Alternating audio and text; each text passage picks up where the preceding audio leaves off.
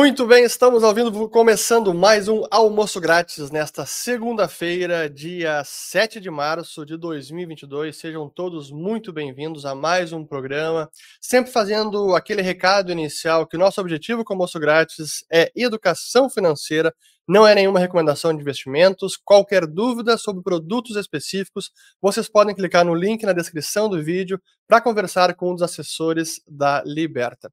E quem ainda não está inscrito no nosso canal aqui no YouTube, também se inscreve, ative o sininho para receber notificações sempre que um novo programa for ao ar ou trechos de conversas passadas também. E o programa desta segunda-feira, sempre muito especial e com um tema importantíssimo, que tem a ver com a guerra da Rússia contra a Ucrânia, como esse conflito tem tido repercussões não apenas para a região, mas para o mundo inteiro e, por incrível que pareça, para o agronegócio e para o Brasil. Aliás, por incrível que pareça, não, porque quem conhece já aquela região sabia que essa era uma repercussão muito previsível e a gente tem um convidado especial para falar sobre esse tema hoje. Mas antes, queria convidar o meu colega de bancada, grande Leandro Ruxo. Tudo bom, Leandro? Olá, Fernando. Olá, amigos que estão nos acompanhando. Grande prazer estar aqui para falarmos sobre os efeitos né, dessa guerra. Porque até questionei ontem no Twitter: será que é o Ocidente que colocou sanções na Rússia ou foi o contrário, né? Porque, sem sombra de dúvida, esse choque de preços, que acho que a gente já pode usar esse termo no petróleo e em outras commodities, é, e a gente vai falar aqui mais especificamente de commodities agrícolas, é algo que vai ter desdobramentos em toda a economia, em toda a geopolítica é, é algo que no passado sempre gerou grandes mudanças, né? Então é, é, um tema aí super importante para os mercados. Muito bem, e para falar sobre esse assunto, ninguém menos que o grande Alessandro Delara, da Pine Agronegócios. Tudo bom, Ale? Parece que você está no, tá no mute aí. Opa! Agora sim. Bom, bom dia, tá tudo bem? Obrigado pelo convite. Bom dia, Leandro, tudo bem? Bom dia. Excelente.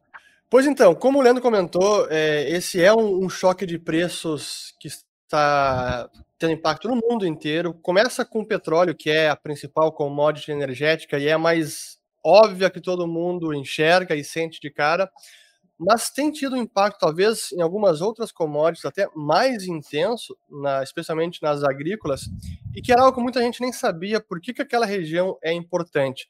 Então, eu queria que você comentasse, Ali, para a gente iniciar essa conversa, explicando por que está impactando diretamente no agronegócio esse conflito entre Rússia e Ucrânia. É, hoje ali a região, dá para dizer até que a Ucrânia, como produtora agrícola, seria uma, uma espécie de Mato Grosso da, da Europa. Produz muito trigo, milho, o, o girassol, o óleo de girassol, que é um dos quatro óleos vegetais mais importantes do mundo, junto com o de soja, o de canola e o óleo de palma. Mais de 50% do óleo de girassol vem da região. Se juntarmos a Rússia e a Ucrânia, basicamente 30% de todas as exportações globais de trigo saem pelo Mar Negro e 20% do milho. E como é commodity agrícola, ela precisa de acordos fitossanitários entre importadores e exportadores, grande parte desse milho atende países que outras origens não atendem, que é o caso, por exemplo, do milho para a China, que ou vai dos Estados Unidos ou vai da Ucrânia. Então, essa relação de ter bloqueios na região, a, a guerra acontecendo agora, impedindo logística, impedindo colheita, plantio, ele atrapalha muito realmente o mercado das, das commodities agrícolas. E do outro lado, os insumos de produção. A Rússia é um dos maiores players globais de fertilizantes e agora com sanções tanto logística quanto financeiras, fica difícil dela poder mandar esses fertilizantes para fora. E ainda nos fertilizantes temos o principal insumo para a fabricação de fertilizantes nitrogenados, que é o gás natural, que apesar de estar caindo nos Estados Unidos no dia de hoje, lá na Europa ele já acumula, já triplicou de preço nas últimas semanas. Essa madrugada ele chegou a bater 75% de alta na bolsa da Inglaterra e quase 70% do gás natural do mundo ele é usado para a fabricação de fertilizantes. Então, teremos aumento de custo de produção e além um aumento do preço do próprio alimento para a população que precisa comprar, né, para os países importadores. É, então a gente tem uma, um impacto não apenas no bolso do consumidor, que vai sentir, o mais, de novo, mais rápido é a gasolina. A gente está vendo a Petrobras aí se reunindo com o Bolsonaro. Tem a questão aí da paridade do preço internacional, como é que eles vão conseguir lidar com isso. Mas aí os preços dos alimentos também a gente vai começar a sentir, né? E, e, e, trigo impacta tudo, milho também tem impacto em carne, assim como trigo. Depois tem a soja, imagino que ainda não tenha um impacto, mas do lado dos insumos, além dos fertilizantes, como é que o, o setor do agronegócio no Brasil pode sentir? Porque de um lado o preço maior, preço mais alto dessas commodities pode favorecer os produtores mas se os insumos também estão subindo, é, pode mais do que compensar uma venda maior, né? Ele, ele já está deteriorando muito as margens, as relações de troca. Então, nós temos a impressão de que soja a 200 reais, milho a 100 reais a saca é, um, é uma ótima receita para o produtor, mas quando nós fazemos a apuração do resultado lá no final, a alta dos fertilizantes defensivos, combustível para o trabalho de campo, ele acaba piorando muito a margem do produtor. Da última semana, do dia 24, na verdade, que é quando aconteceu a invasão até hoje, a relação de troca da ureia com o milho já piorou em torno de 20 sacas. Então já estou precisando, em pouco mais de uma semana, de 20 sacas a mais de milho para comprar uma tonelada de ureia. E essa margem ela já vem apertada desde aquela quebra de cadeia de suprimentos lá no finalzinho de 2020, uhum. acumulou-se em 21 e 22 agora com a guerra, nós já temos é, patamares de volta acima de 50 sacas de milho para comprar uma tonelada de ureia. E isso se ref é, vai refletir também no café, no açúcar, na soja com o cloreto de potássio, e aí você vai fazer o trabalho de campo, o diesel que a colheitadeira utiliza, que quem está plantando o safrinha agora, a plantadeira utiliza, tudo vai refletir no custo. Então, se a commodity que o produtor vende, a soja, o milho, o algodão, o trigo, não continuar subindo, em pouco tempo ele entra no prejuízo. É essa que é a conta que nós temos que fazer, é a relação de troca entre o que nós consumimos e aquilo que nós vendemos, porque só o valor nominal de venda ele passa uma falsa ilusão de lucratividade no, no mercado. Ali, eu acho que a grande pergunta que muita gente se faz, que é o destaque inclusive na imprensa, é, qual é o risco para o agrobusiness brasileiro dessa falta né, de alguns insumos como fertilizantes? É, inclusive, esse foi o principal motivo dado pela presidência, pelo governo brasileiro, né, de tentar manter alguma relação com a Rússia. É, e a gente já está vendo até a dificuldade de ser exportado, mesmo que aqueles países que ali produzam tenham interesse, né? Porque numa situação de guerra, você não sabe se a logística é viável. Então, mesmo que a Rússia, a Bielorrússia, enfim, queiram vender, talvez seja impossível comprar e né, os produtos ser transportados. É, como é que fica a situação? Quanto, quanto há de fato de dependência? É, há estoque desse produto? É, como isso pode impactar diretamente aí a produção agrícola brasileira? É, Leandro, aqui nós temos dois cenários. Temos um cenário para a indústria, esse realmente está um pouco complicado, apesar de que a logística ainda é permitida lá na região.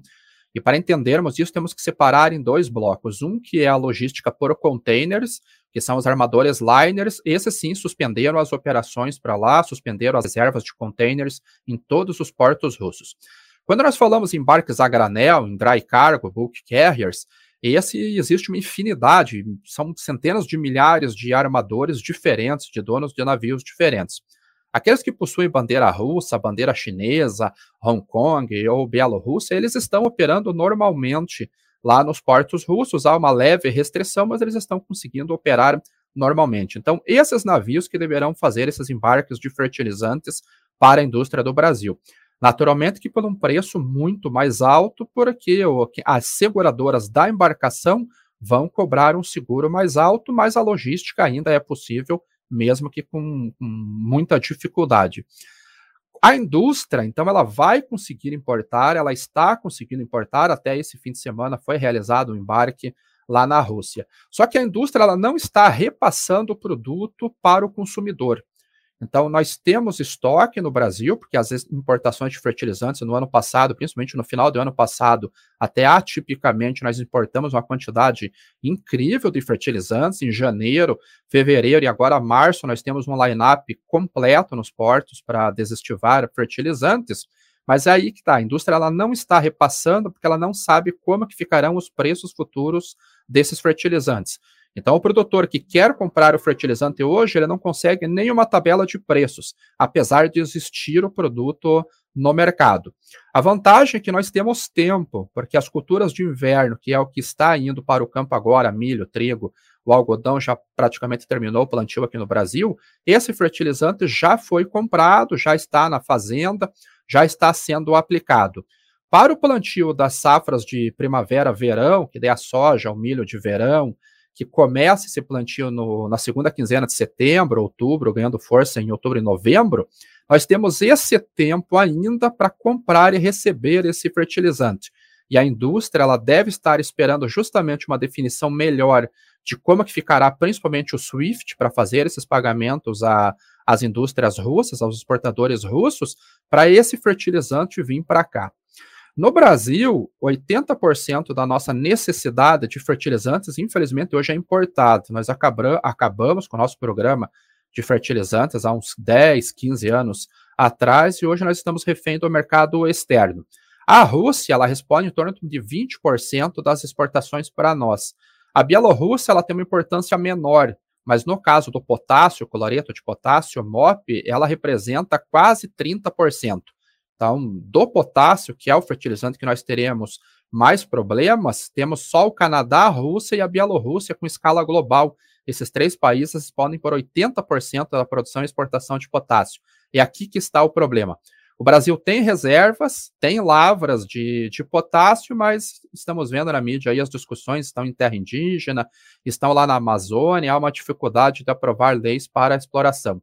Então, nós temos agora três, quatro meses de estoque no Brasil na mão da indústria, a indústria não está repassando, temos três, quatro meses para encontrar uma solução viável para trazer esse fertilizante para cá. E se a, o projeto de lei que vai à votação essa semana possivelmente aprovar a exploração de potássio, aí no médio, longo prazo, aí oito meses, um ano, talvez a gente já reduza a dependência do, do, do potássio importado.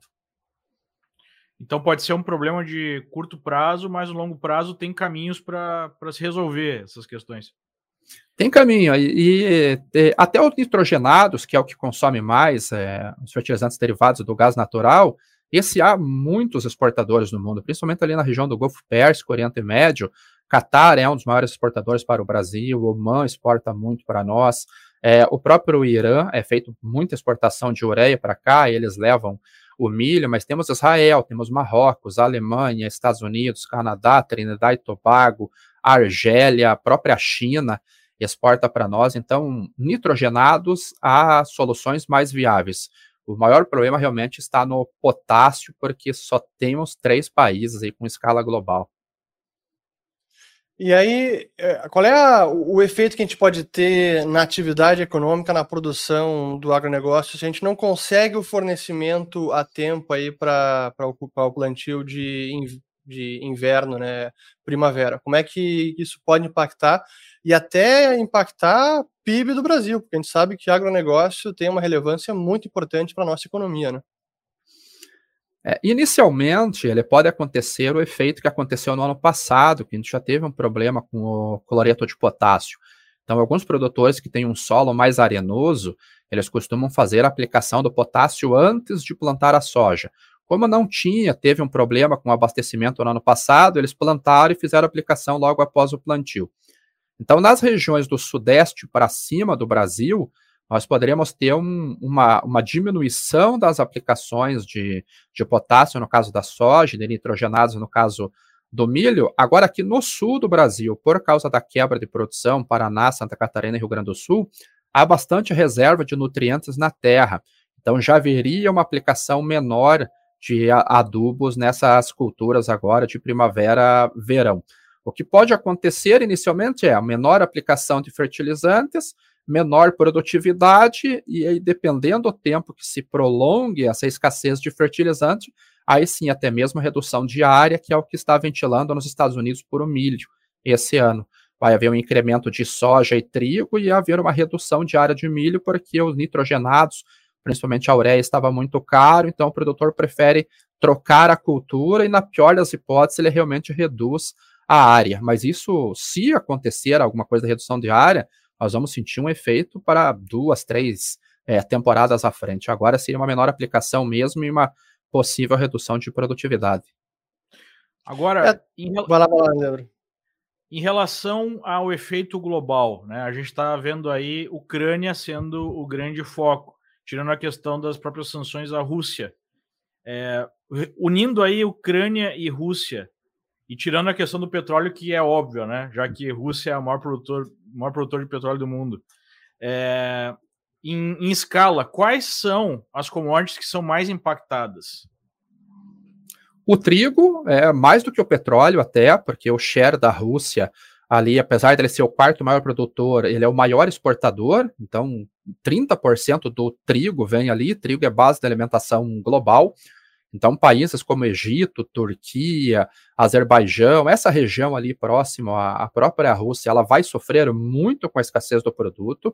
Depois vem o milho, porque há 22% de participação desse mercado ali, e o óleo de girassol, que 55% do mercado é da, é da Ucrânia. O gás natural, o petróleo, também naturalmente. É, é um percentual alto de trigo, não? Trigo ele é o sétimo maior exportador. É, mas só que ele atende a regiões que são é, delicadas é, para abastecimento. Por exemplo, o Brasil ele não exporta milho para a China. Nós não temos um acordo fitossanitário com a China para exportação. Então a China compra na Ucrânia e compra nos Estados Unidos.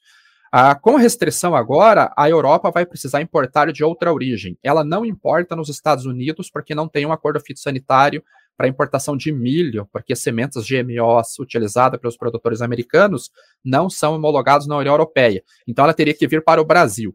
E é esse tipo de balanço que começa a ficar complicado. Agora, sazonalmente, o Brasil não é exportador de milho, mas ele está tendo que exportar milho para a Europa na ausência da Ucrânia. Então já tem preços de exportação no Brasil acima de 100 reais nos portos.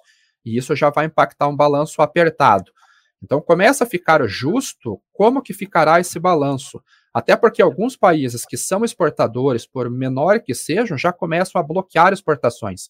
Hungria anunciou bloqueio de exportações, Bulgária anunciou, a Argentina, para variar, vai criar mais um imposto para exportação de trigo, para usar como fundo de regulação de mercado, de preços de mercado doméstico.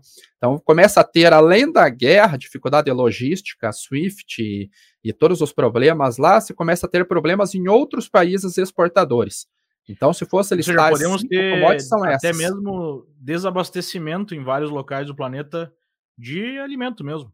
De. É, esses países que são dependentes da Rússia e da Ucrânia, como eu disse, Egito, Turquia, Azerbaijão, Turcomenistão, esses países da região ali do Oriente Médio, uh, norte, oeste da, da Ásia e norte da África, eles podem ter realmente um problema alimentar gravíssimo, até porque alguns países, como a Argélia, anunciou que tem reserva de trigo para um mês.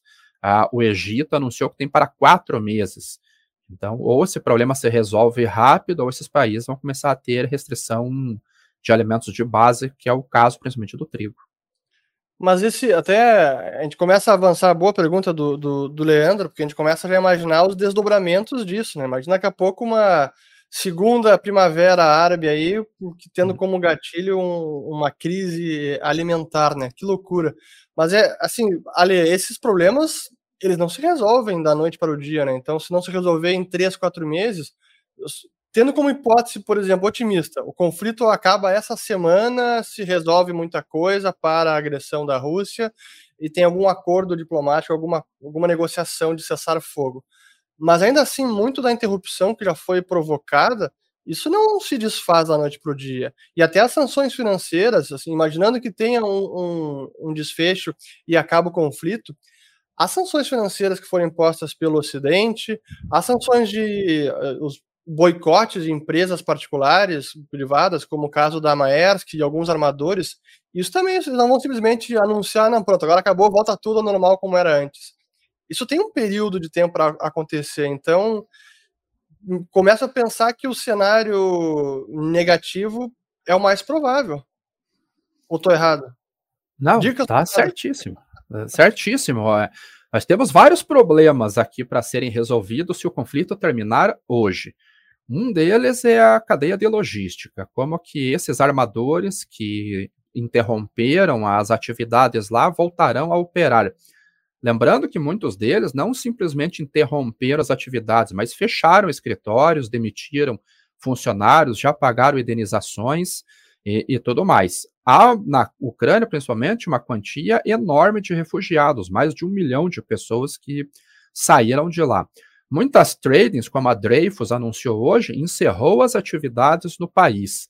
Então, como que é a retomada dessas atividades? Recontratação de funcionários, colocar a máquina para rodar novamente. Então, esse é um problema de logística. Depois, como é que ficará o trânsito desses produtos? É o segundo problema. Terceiro problema é os pagamentos. Como que serão aprovados esses pagamentos? Vão continuar as sanções? Não vão continuar as sanções? Quais os bancos ficarão sancionados? Muito da reserva de varejo da Rússia já sumiu. Já bancos ali falindo, já fechando as portas. Como que ficará esse capital de varejo na Rússia? E o principal deles, que é commodities agrícolas, eles possuem sazonalidade pelo lado da oferta. Eu não consigo simplesmente aumentar a produção quando eu quero. Eu tenho que expandir a área, plantar o produto, desenvolver e colher. Nesse momento, trigo de inverno, ele está no campo, tanto na Rússia quanto na Ucrânia. Quanto que dessa cultura foi impactado por bombardeios, por trânsito de blindados, isso nós não sabemos ainda. Daqui 30 dias, 45 dias, começaria o plantio das culturas de primavera, milho e, vera, e milho e trigo também. Como que ficará o plantio? Há semente, há fertilizante, o maquinário é operacional, há pessoal para fazer esse plantio? Então, é um problema que, na melhor das hipóteses, pelo lado da sazonalidade, iria ser resolvido só daqui um ano no próximo plantio das temporadas das culturas de, de primavera. Então, é, claro, torço para que se resolva o problema agora, mas o problema não se resolve agora. É, e a gente está vendo aí uma série de coisas que seriam até impensáveis algum tempo atrás, né? É, além da retirada de vários bancos russos do sistema de SWIFT, o que dificulta transações financeiras, é, a Visa e Mastercard anunciaram que não vão mais trabalhar no país. É, a gente tem hoje de manhã, né? Tem que ver os detalhes ainda, mas a Rússia está, em tese, se retirando da própria internet, é, colocando lá todas as empresas russas têm que ter é, o, o, domínio RU, né? Que está sob o controle é, da Rússia. É, a gente não sabe até que ponto vai ter uma comunicação por internet do, do, do resto do mundo com a Rússia, é, com esses países. A gente está falando de redes sociais também sendo retiradas do ar. E isso não me parece ser um movimento assim do tipo, tá, agora vamos resolver a questão da guerra, isso vai voltar atrás como era, é, vamos né, normalizar. Me parece que é um movimento assim estratégico de longuíssimo prazo. É, então, não é muito factível é, pensar aí é, na normalização disso assim, tá? Como o Uri falou, amanhã acabou o conflito.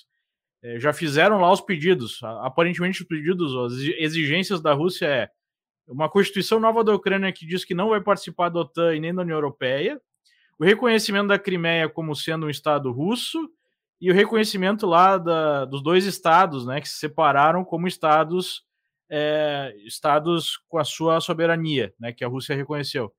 Digamos que se reconheça isso, acaba a guerra, o que é um grande C, né? Eu acho difícil que eles aceitem esses termos, é, amanhã né, não vai voltar tudo como era antes dessa guerra, antes desse conflito. Me parece que é uma decisão da própria Rússia, do próprio Putin, enfim, do governo russo, de se retirar do, do mundo, enfim, é, de se aproximar da China, se aproximar de alguns outros parceiros e se afastar do Ocidente, né?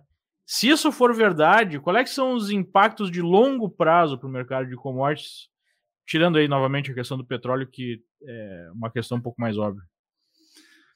É, o mercado vai ter que se enquadrar num novo, num novo balanço, né? Até na semana passada nós estávamos conversando com o Urich que a, ilha tá, a Rússia está se tornando uma ilha sem comunicação. Não sei até onde que a China compraria essa briga com a Rússia também, porque a dependência é, por da tá China... Comprando, né? Tipo, por exemplo, é, já vai ser substituído Visa e Mastercard por uma empresa de cartão chinesa. Hum. É, hoje de manhã já teve algumas declarações de autoridades chinesas dizendo que é, essas sanções contra a Rússia são inaceitáveis, né? Que tipo, são pesadas demais, enfim. Então, aparentemente, há uma conexão aí com a China, né? E como é que isso impacta daí o mercado brasileiro também? Porque o Brasil vende muito para a China. É, é, é, então, eu não sei até onde que vai esse apetite da China para comprar essa briga, porque a China, ela é, apesar de ser o segundo maior produtor agrícola do mundo, só atrás dos Estados Unidos, a quantidade de pessoas que, que há no país, eles são dependentes de importação de alimentos. E esses alimentos, eles vêm majoritariamente do Brasil e dos Estados Unidos. Então, até onde que a China conseguiria ir com um alinhamento é, 100% com a Rússia, sem sofrer sanções pelo lado, como eles mesmos dizem, pelo lado do Ocidente, o Brasil e Estados Unidos. Porque a China, sem a soja brasileira, sem o milho americano, sem a soja americana, ela entra numa crise alimentar é, tremenda. E aí é o ditado do general mesmo chinês que o mundo está a quatro pratos de comida de um colapso, de uma guerra civil, vai se fazer muito, muito presente. Então, ou eles têm uma estratégia muito bem definida do que, que vai acontecer, antecipando já alguns movimentos e eles vão até esses movimentos, ou realmente eu não sei o que, que pode acontecer. O mundo, ele já, o, Ocidente, como eles dizem, é, eu acho que está tardiamente pensando numa solução. Uma delas é por que ficar tão dependente de gás natural e petróleo russo, desativando usinas nucleares, investindo tão pouco em produção de biocombustível, que seria o combustível mais renovável que tem, seria o biocombustível. A Alemanha baniu o, uso de óleo de palma para a fabricação de biocombustível. Agora que estão falando em reativar investimentos em LNG para poder importar tanto do, do Oriente Médio quanto do próprio Estados Unidos, da Noruega também. Então, até ela se adequar, o balanço voltar a se adequar, pelo menos uns dois anos, o mundo ele sofreria com preços altíssimos, restrição de oferta, é, inflação ali, impossibilitando, inclusive gerando fome em muitos países que são importadores desse alimento. Ele seria um, é, trágico, realmente seria um cenário muito, muito. É até difícil de pensar em algo assim, se a Rússia se isola e a China vai nesse, nesse mesmo embalo da, da, de, da, de uma, da Rússia. De uma certa forma, isso não pode ser uma oportunidade para o Brasil, né? Já que você coloca o problema dos custos, obviamente, né? Você tem não somente preço é, de venda final lá, mas tem aumento de custo produtor. Mas mesmo assim, é, já que o Brasil tem essa vocação para o agro, talvez seja a indústria que realmente o Brasil é competitivo, tem uma presença no mundo, é, essa importância do Brasil não pode aumentar, né? Não pode ser uma grande oportunidade para o país? Se a China se aliar realmente com a Rússia e houver sanções com a China, o nosso agro estaria em sério, com sérios problemas. Porque a nossa principal cultura é a soja, com mais de 120 é 140 milhões de toneladas. Vamos desconsiderar a quebra desse ano, 140 milhões de toneladas. Só que a China é basicamente o único comprador. 80% do nosso volume de exportação vai para a China. Se houver sanções para a China que ela não possa comprar, vamos imaginar um desastre, sai do SWIFT é, também em dólares. Como que o Brasil venderia uh, as suas 80 milhões de toneladas que vão para a China hoje? Então, se nós tivéssemos culturas mais diversificadas, como o milho, por exemplo, o algodão ou outras, o arroz mesmo, o feijão, talvez nós tivéssemos um cenário mais menos pessimista, num caso de um alinhamento China-Rússia. Agora, como nós somos dependentes, completamente dependentes da China para as exportações do nosso agro, esse tipo de alinhamento ele coloca em risco realmente o, o nosso agro. Até o minério de ferro, que tem as cotações na bolsa, e as cotações da bolsa são custo e frete China. Então, nós não temos um derivativo de minério de ferro negociado em nenhuma bolsa do mundo que se refiram a exportações para outros países. É tudo para a China. É, Esse aqui é mas, o, mas o principal problema. Mas se a gente acreditar em sanções para a China, aí a gente está falando uma hecatombe econômica no globo, é, porque Exato. Hoje, o nível de integração econômica da China com a Europa e com os Estados Unidos é brutal. Tanto é que Exato. até hoje, né, você ouve esses líderes batendo, batendo, batendo na Rússia, e nenhum fala um ai contra a China, mesmo a China sendo o grande aliado da Rússia. Se o Xi Jinping não tivesse dado o sinal verde, o Putin nunca ia ter invadido a Ucrânia, né? Isso ficou óbvio. Ele foi lá, Sim. Fez o acordo, até estava nos Jogos Olímpicos, inclusive ah, saíram aí algumas, algumas notícias que esperaram os jogos, né? A pedido do Xi Jinping esperar os jogos acabar para invadir. É. É, esse é o nível, né, de proximidade. E mesmo assim, com todo esse apoio, é, você não vê um grande líder europeu, mesmo o Biden, é, falando um ai contra a, a, Rússia, né? Inclusive teve na semana passada aqui nos Estados Unidos é, um certo escândalo, né, que foi rapidamente abafado, que antes da invasão os Estados Unidos compartilharam inteligência com a China, pedindo ajuda para impedir né, o Putin de invadir, e os chineses rapidamente repassaram inteligência para a Rússia. Né? E, enfim, nada aconteceu, não se falou nada. Então, eu, particularmente, claro que a gente não sabe o que vai acontecer amanhã, mas eu, particularmente, acho muito improvável é, que é, se levantem sanções contra a China, pelo menos aí no, no curto médio prazo. É, você acha que há essa possibilidade? Não, eu também vejo como nula essa, essa, essa chance. Então, eu não sei até onde que a China vai, qual, até onde estica a corda da China nessa aliança com a Rússia. Há projetos importantes entre Rússia e China saindo, inclusive o, o Power Stream 2, que é um gasoduto que sai do Báltico direto para para a China, que poderia aliviar a pressão da Rússia por venda de gás natural, porque ela também depende desses dólares que vêm ali pelo Yamal, pelo Turkstream, Nord Stream eh, e, e, o outro ali que passa pela, pela, pela Ucrânia. Então, não sei até onde que vai. Agora, a sanção contra a China, hoje, eu vejo como nula, completamente nula essa chance é. também, porque o mundo todo depende da, da China como comprador e depende da China como fornecedora também de, de produtos. Mas é, são momentos que é, não sabemos até onde mudaria, A única coisa que poderia, na minha opinião, mudar isso, né, aproveitando para falar um pouquinho de geopolítica aqui, junto com essa questão agro, que eu acho que faz todo sentido, seria, no caso, deles tentarem uma aventura lá em Taiwan, né? Aí eu acho que pode acontecer alguma coisa diferente, né? É, aí, é, aí, mas... aí vai ser um, um buraco é bem é, mais embaixo. Aí mas tu não acha, Urish, já aproveitando o conhecimento do Urish sobre, sobre essas questões geopolíticas, você não acha que essa reação do mundo em relação à Rússia, que na minha opinião foi até bem mais forte do que eu imaginaria no primeiro momento, Também. não é uma espécie de, é, de medida preventiva até em relação a, a Taiwan? Não é uma sinalização para a China de que, olha, a gente está disposto a, a pagar um preço alto para evitar esse tipo de coisa? Eu acho que sim, acho que aí é uma amostra para Xi Jinping do que, que o Ocidente pode fazer antes de uma intervenção direta no conflito. E, e é esse isolamento completo do país, né? Como a gente está falando, a Rússia está se isolando e sendo isolada. As duas coisas estão acontecendo ao mesmo tempo, né? E surpreendeu essa adesão de empresas privadas em uníssono, todo mundo saindo de lá. Então, eu acho que sim, o, o, o bem-estar da Rússia, da economia, do país, para evitar alguma instabilidade social, a Rússia, a China precisa ficar inserida no comércio internacional. Então, eu acho que é um, o, o Xi Jinping precisa calcular muito bem os efeitos de uma medida como essa. E até porque, ao contrário, avançando um pouco mais na análise, análise geopolítica, ao contrário da Ucrânia, Taiwan para a China não representa uma ameaça de fato, pelo menos não para o regime do, do Xi Jinping, como a Ucrânia poderia representar indiretamente uma ameaça a, ao Putin. Então, acho que tem menos.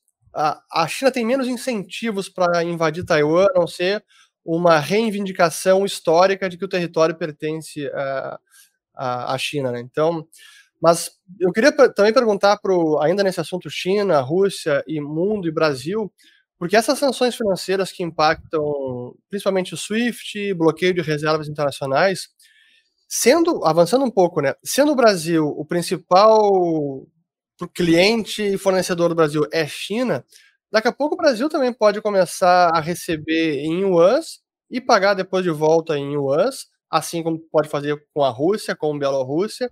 Então, daqui a pouco o Brasil pode ser um dos mais dos principais players do mundo incentivados a também acumular reservas em renminbi.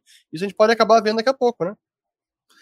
Já essa, essa, essa discussão já entre Brasil e China, acho que a primeira vez que eu ouvi foi em 2018, quando eu participava da, da Associação de Comércio Exterior do Brasil, a AEB, fazia parte do, do Comitê de Logística Integrada, e representantes de embaixadas é, rotineiramente vinham fazer palestra para nós, já havia essa discussão de ter um câmbio direto entre Brasil e China. Isso favoreceria muito, muito o nosso intercâmbio comercial. Ainda bem que o Brasil, há alguns anos, ele permitiu você deixar dólares fora do país sem internacionalizar, porque daí era também uma brincadeira, você pagar um spread na entrada e pagar um spread na saída para pagar a importação, resolveram parcialmente esse problema, mas o câmbio direto seria sensacional, sensacional. Então, é, espero que saia nos próximos anos, né? Que com pandemia e agora uma guerra, tudo acaba atrasando décadas para uma solução, né? É, mas isso aumentaria ainda mais é, o poder da China, né? Porque a China Sim. começa a ser é, tratada aí como um, um, país emissor de reserva global, né? E, e é ruim para os Estados Unidos, digamos assim. De uma certa forma, vai fortalecer esse bloco é, Rússia-China, né? Mas eu entendo que, do ponto de vista pragmático, lá para o produtor que está querendo diminuir o seu custo e facilitar o, o, trabalho dele, é mais fácil, obviamente, né? E mais rentável. Mas deixa eu perguntar, Ale, outra, eu também quero é, que a gente explore quais papéis na bolsa brasileira pode, na bolsa brasileira podem ser impactados por tudo isso, ou já estão sendo impactados. E até lembrando para os nossos ouvintes, telespectadores, que o nosso objetivo com o almoço grátis é sempre de educação financeira, não é recomendação de investimento. Qualquer dúvida específica, vocês podem conversar com os assessores da Liberta Investimentos, clicando no link na descrição do vídeo. Mas antes de falar sobre papéis em específico, eu queria perguntar, Ali, sobre os fretes, porque a gente vinha saindo da pandemia, ainda não estamos oficialmente fora de pandemia, e a gente tinha a política, ou temos ainda a política de Covid zero na China. E isso estava impactando a operação portuária, nos últimos 12 meses ou 18 meses, vários portos na China suspenderam a operação por alguns dias ou por semanas, e isso começou a acumular um gargalo enorme nos navios, nos navios de contêineres do mundo afora. É, como é que isso, agora somando a guerra, é um problema que agrava ainda mais esse gargalo? É, os, de, os de carga granel são impactados por isso ou não? É, aqui nós temos esses dois cenários também. Um é o mercado de containers, que é um mercado muito menor em relação a cargas a granel, talvez um 15%, 20% do mercado a granel global.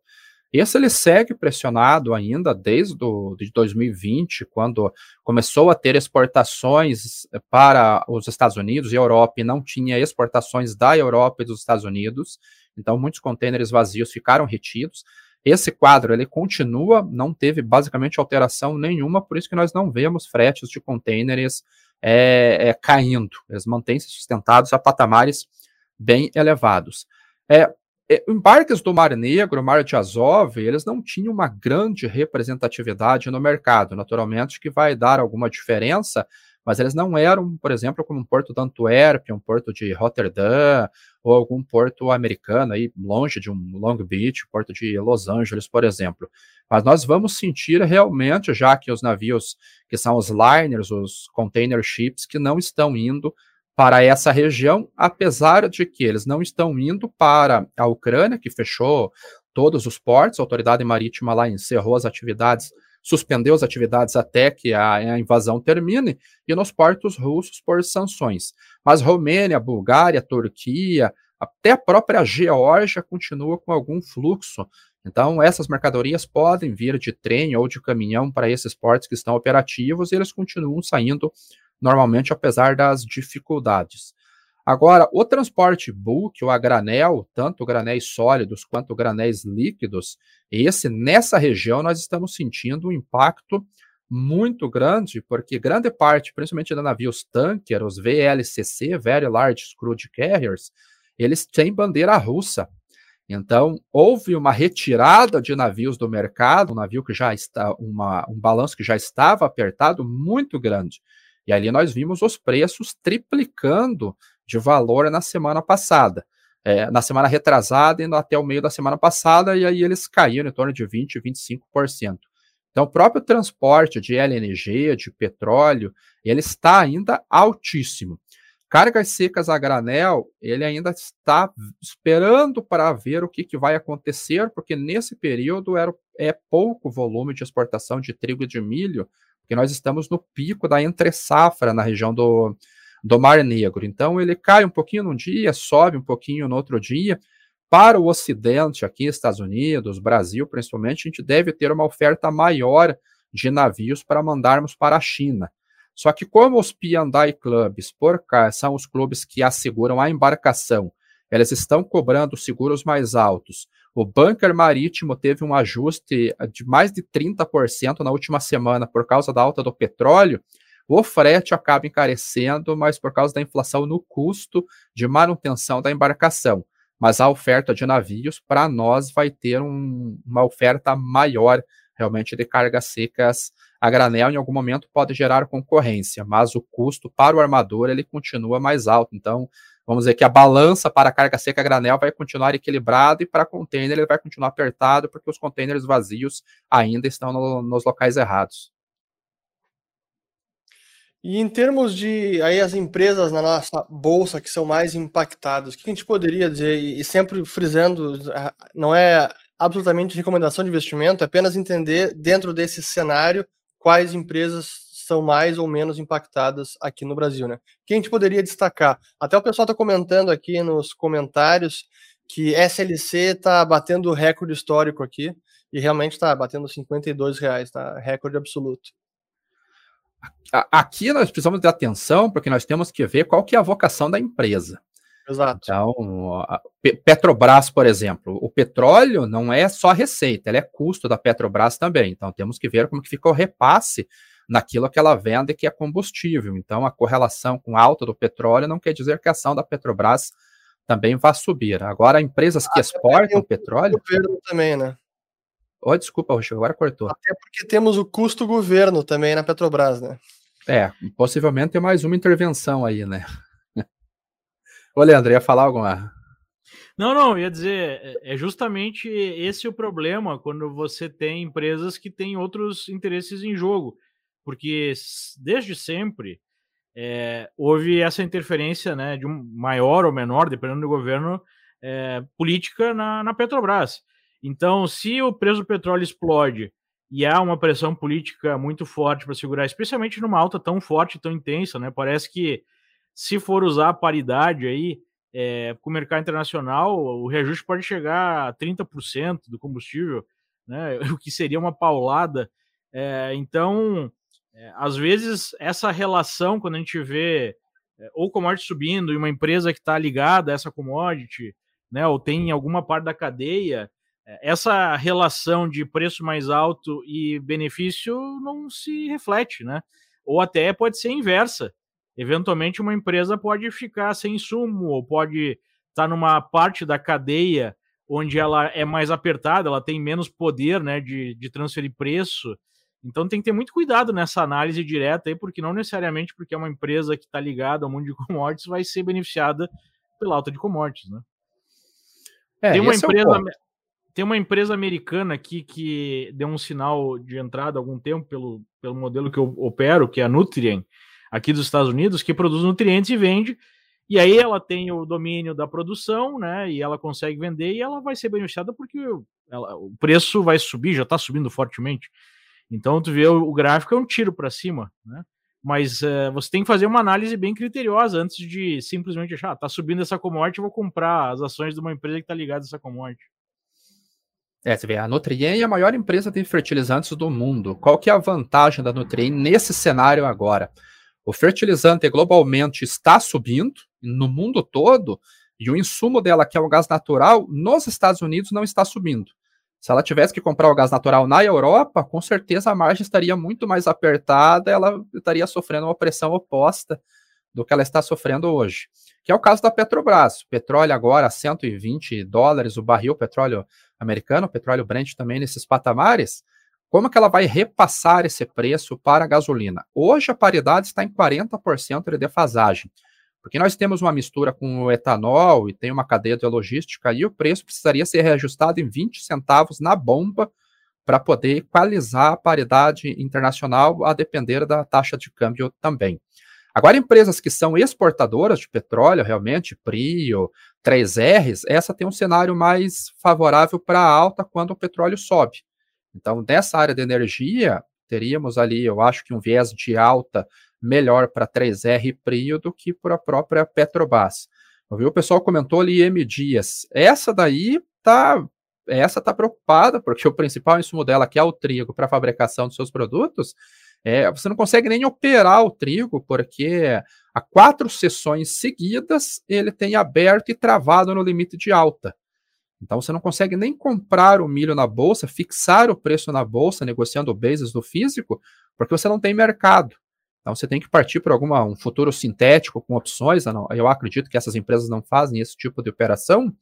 Então é uma empresa que vai sofrer bastante. Frigoríficos, Aqueles que conseguirem repassar no preço da carne, o que é difícil também, porque aí o consumidor limita a quantidade comprada, BRF, JBS, eles também vão sofrer muito com o custo da ração. Já pois é, está acontecendo. Proteína animal que vai sentir muito é uma compressão de margem, né? Pelo lado do custo. Não, o suinocultor, para você ter uma ideia, hoje no oeste de Santa Catarina, ele está com prejuízo de mais de 200 reais por animal abatido. Então, isso vai causar diminuição na retenção de animais, diminuição de abate, diminuição de peso para encurtar ciclo, porque hoje não está valendo a pena trabalhar nem com frango, nem com porco. Muito caro o custo de ração. E ali até tô apenas para comentar que eu estou vendo aqui na tela acompanhando, hoje o rublo está batendo 144, é. que o rublo é impressionante, é praticamente 100% de, de apreciação. É. Antes dessa, dessa zona toda estava em 70, né? É, é, dobrou, bizarro. Mas o outro ponto que eu queria perguntar, ali, de petróleo, é impressionante, já que a gente já falou bastante de commodities agrícolas, mas aproveitando o petróleo, que é muito é, essencial no mundo, é, o cenário que a gente tem hoje parece exatamente o oposto que a gente tinha lá em, acho que foi junho de 2020, quando inclusive o contrato futuro, do, o próximo contrato, o primeiro vencimento, negociar, negociou com quase 40 dólares negativo, porque naquele momento ninguém queria petróleo, os caras estavam pagando, cara, recebe o barril, guarda aí, porque eu te pago para receber o barril. Mas agora é o oposto. Até você comentou no Twitter ontem como a curva de futuros está num backwardation extremo, ou seja, os vencimentos mais curtos e o spot está bem mais alto do que o vencimento em 6, 12 meses. Né? Pode comentar um pouco dessa dinâmica? É, lá em abril de 2020, acho que foi dia 21 ou 22 de abril de 2020, em torno de 10 mil contratos futuros, eles vieram a preços negativos a menos 40, porque estavam vindo para entrega física e Cushing, lá em Oklahoma, estava abarrotado de petróleo, não tinha como ir para entrega física. Até causou muitos não, problemas para corretoras, né? Desculpe, desculpe interromper, mas só para contar algo engraçado, né? engraçado até é um termo não tão exato. Mas naquele dia que deu a, o menos 40, eu lembro do pessoal aqui do escritório falando com um cliente que trabalhava com isso e eles estavam estudando a possibilidade de usar ônibus escolares velhos para colocar petróleo dentro e usar como armazenagem porque não tinha mais onde colocar o petróleo. Só para vocês terem uma ideia do desespero. Mas enfim, só queria fazer esse comentário aí porque não é todo dia que a gente vê esse tipo de coisa acontecendo. Né? Até as taxas de navios tanker, eles triplicaram naquele dia, mas o, o, o estoque, o floating, que estava armazenado flutuante, estava abarrotado, não existia como armazenar mesmo, era zero o armazenamento e aí veio para preços negativos. Mas o petróleo em si, o, o, o fundo dele foi por volta de 16 dólares, 14 dólares, que foi o, o vencimento, o vencimento seguinte. E naquele momento, realmente, o balanço de oferta e demanda, até pela dinâmica que a, a, a pandemia ela acabou se mostrando, ele trouxe uma oferta muito maior do que a demanda, e aí realmente o preço à vista ele acaba derretendo e aconteceu aquilo que aconteceu. O problema é que esse fato, com essa queda do petróleo, ele quebrou a cadeia de produção do petróleo. Muitas empresas saíram do jogo, realmente, não quiseram produzir. Umas é, encerraram poços, desmontaram sondas rigs, desativaram plataformas, até FPSOs, que são plataformas flutuantes, foram desativadas. E eles aguardavam daí os preços voltarem a determinado patamar para retomar essa produção. Mas conforme o preço foi subindo, o rally ele foi se mostrando e a economia foi retomando, essas empresas, e aí a opinião pessoal, acredito que eles viram uma boa oportunidade de recompor margens que elas perderam. Porque até a Shell, nesse período, ela suspendeu o pagamento de, de dividendos, algo que ela não fazia desde a Segunda Guerra Mundial. Então, desde a década de 40, que ela não suspendia o pagamento de, de dividendos aos acionistas, e ela teve que fazer isso em 2020. E ela foi, essas empresas foram retomando o, o caixa, foram fazendo caixa e retomando a sua margem. E elas foram mantendo isso até o Biden chegar lá. Quando o Biden chega, tira o subsídio do, do shale oil, acaba prejudicando ainda mais a produção do petróleo. E isso não volta de maneira rápida, demora-se para você voltar, apesar da sazonalidade estar no lado da demanda, é, você teria uma capacidade de bombear petróleo mais fácil do que produzir nas agrícolas, você não consegue retomar de um dia para o outro. E aí, a, a economia retomando, maior necessidade, menor oferta, a curva começou a se inverter. E agora nós chegamos num, num patamar de extrema restrição de oferta, e aí todo mundo que precisa petróleo corre para os contratos mais curtos, e isso acaba puxando muito mais os preços do vencimento spot, os vencimentos logo à frente do que os vencimentos mais longos, e a curva se inverte, e esse backwardation ele mostra realmente que há um desequilíbrio muito grande no mercado de petróleo hoje, quanto maior ficar essa inclinação, maior é o aperto global da oferta em relação à demanda. Eu, eu acho que vale a pena explicar para o nosso espectador, porque muita gente não é assim é, conhecedora né, dos termos é, de mercado futuro, mas backwardation acontece quando os mercados, quando os contratos mais próximos do vencimento estão a valores bem mais altos que os contratos mais longos. Porque a situação natural de qualquer é, mercado, tirando aqueles que são bem cíclicos, é que quanto mais distante, maior o preço, né?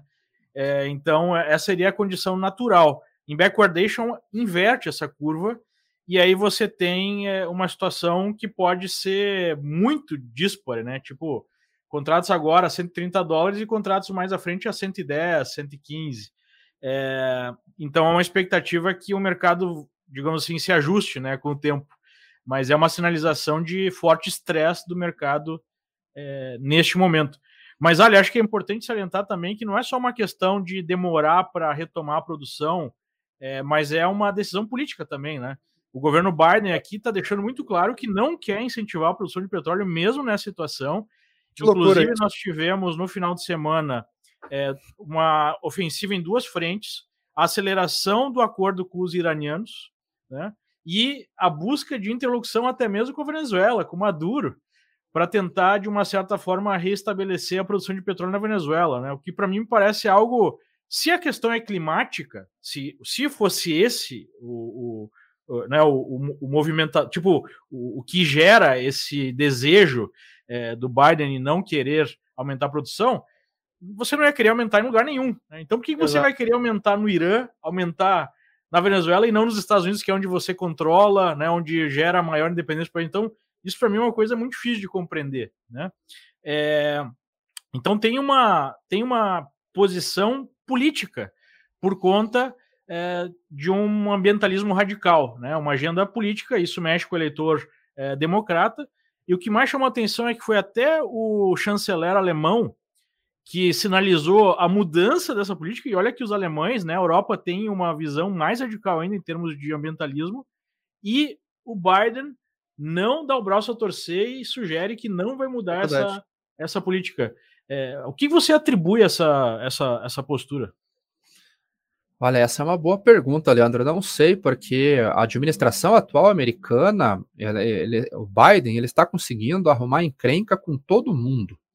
A questão do petróleo, ela, ele tirou o subsídio, durante a campanha ele veio com a, o discurso ESG, ambientalista, política verde, diminuição de exploração e produção de combustíveis fósseis, acabou sendo eleito é, com essa parte ambientalista sendo um dos pilares. Agora que a inflação começou a pegar, gasolina, valores extremamente altos, petróleo extremamente alto, é, a indústria petroleira começou a pressionar o Biden com relação aos mandatórios dos biocombustíveis, porque também estava em falta biocombustível e a refinaria que não mistura o etanol na, na gasolina, o óleo de soja no, no diesel, ela tem que comprar um mandatório chamado RIN, é um mercado de balcão para compensar a emissão de, de carbono por um combustível mais puro, um combustível fóssil mais puro que teoricamente emite mais poluentes.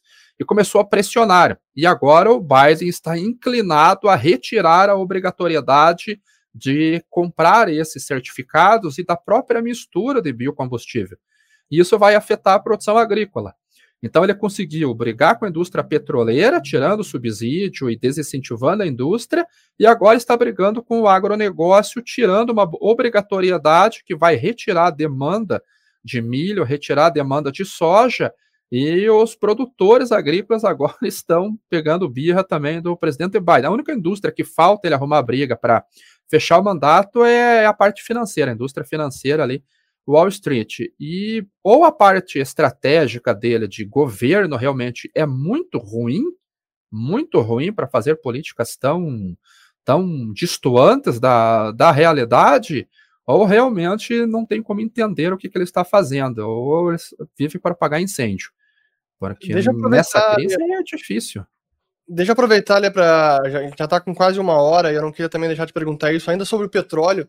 Como é que a gente consegue mensurar o impacto do petróleo, da crise toda no petróleo russo, em termos de oferta, até em preço.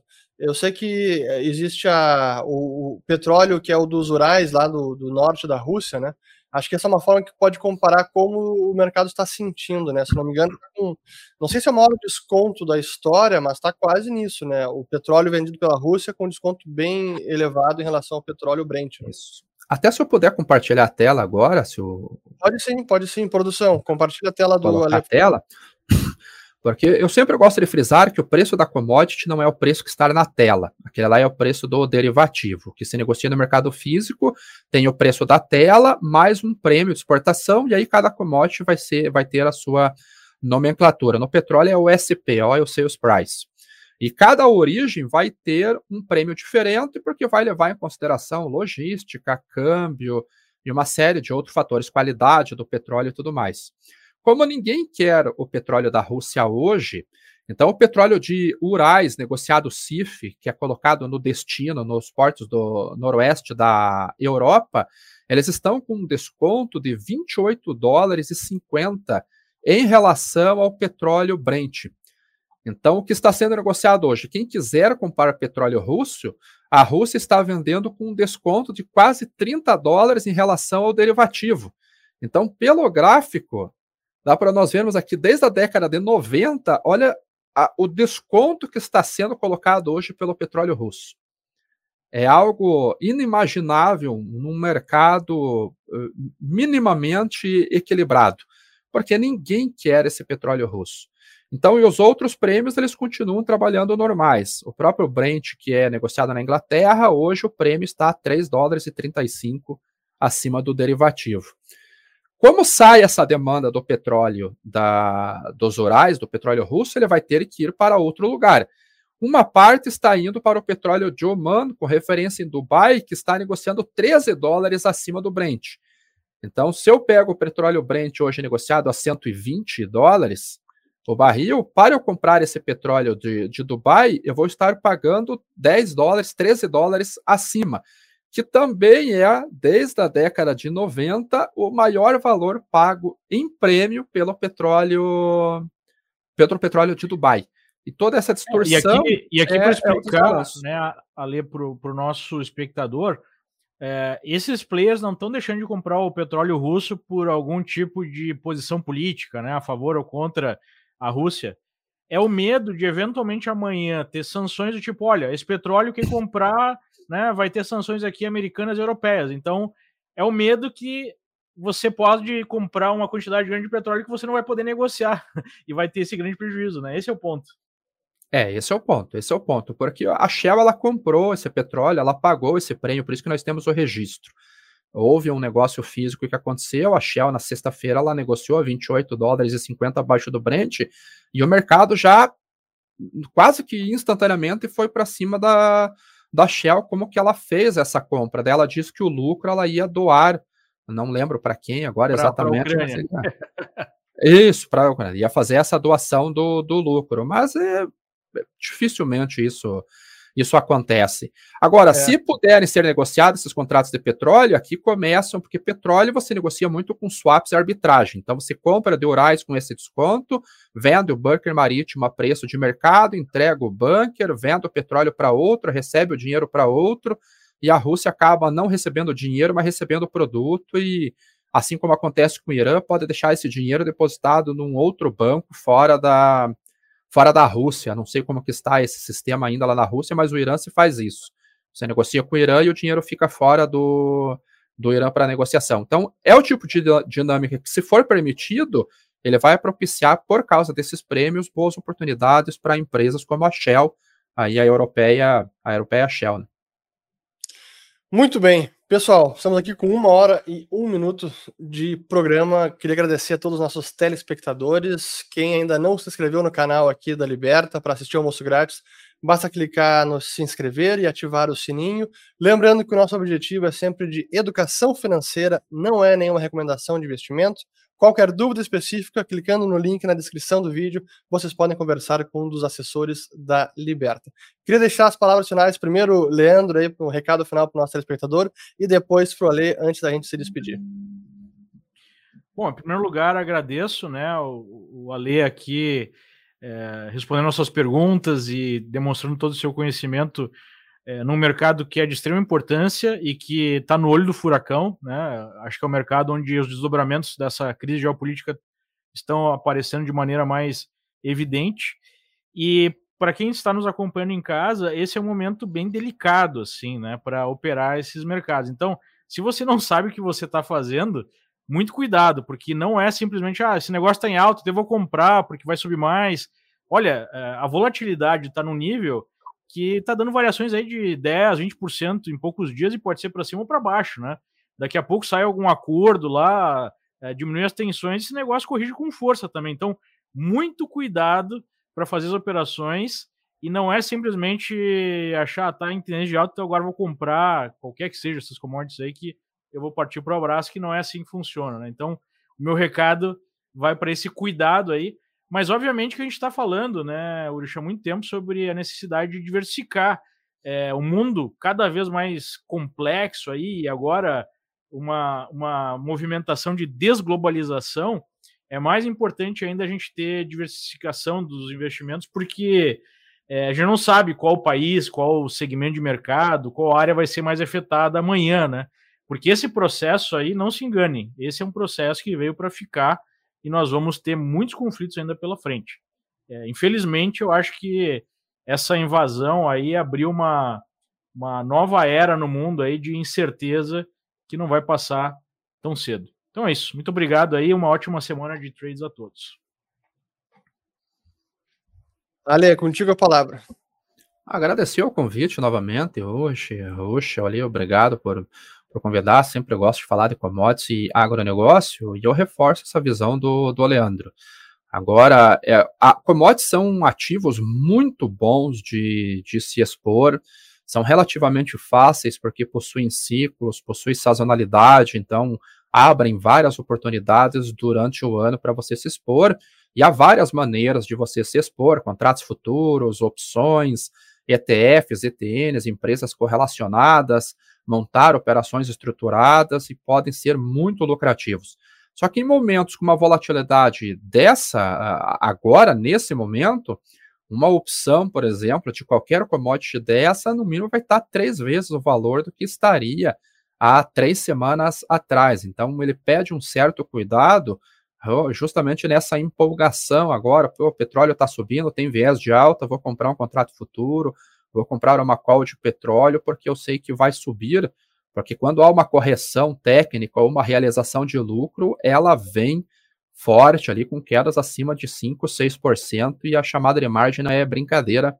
Não, então, realmente, para quem é especulador e especula com commodities, é um momento para Acredito que estudar o mercado, conhecer as estratégias, os movimentos agora, e a exposição realmente é de quem sabe muito bem o que tá, está fazendo ali, tem estratégias bem definidas para cenários turbulentos e voláteis como esses. No mais, obrigado a, a todos aí, tenham um, um ótimo dia e um bom, fim, um bom restante de semana. Excelente. E pessoal, quem quiser seguir o Ale Delara, tá ali o, o arroba Ale underline. Ele é bastante ativo no Twitter também, sempre traz muitas informações relevantes sobre o mercado de commodities em geral. Ficamos por aqui, obrigado mais uma vez por todos e voltamos semana que vem ao meio-dia com mais um almoço grátis. Valeu, boa semana.